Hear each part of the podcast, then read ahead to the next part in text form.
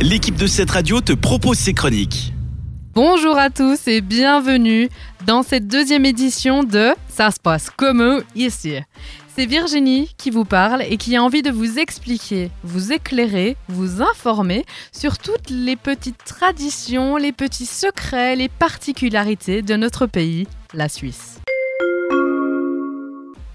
Nous arrivons sur Vaud. Prochain arrêt, Vaud. Je ne vais pas vous le cacher plus longtemps, mon lieu d'origine, c'est Lausanne. Et je suis une pure vaudoise.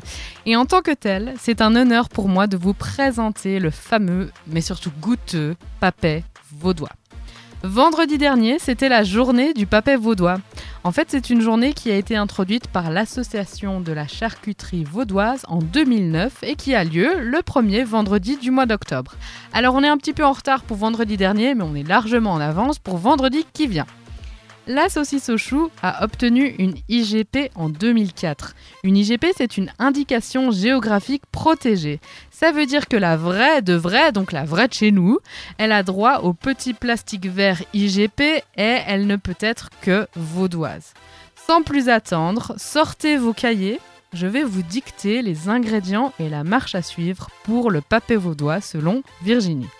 Il vous faut deux belles saucisses au chou, un demi-kilo de patates, des oignons, un kilo de poireaux lavés et coupés, du vin blanc, très important, un cube de bouillon, du sel, du poivre et de la noix de muscade.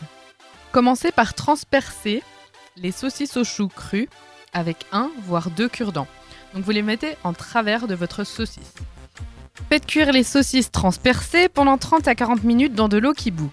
Ensuite, pendant ce temps-là, vous faites revenir les oignons, une fois que c'est fait, vous ajoutez les poros découpés et vous faites revenir ça encore pendant quelques minutes. Préparez de l'eau avec du bouillon et ajoutez ça dans les poros et les oignons. Ensuite, vous devrez compléter avec la même dose de vin blanc jusqu'à ce que tous les poros et les oignons soient sous l'eau. Cuire pendant 20 minutes. Ensuite, vous ajoutez les patates lavées et découpées et vous faites encore mijoter pendant 20 minutes. À la fin, il faut juste ajouter sel, poivre et la muscade comme vous le souhaitez, et voilà.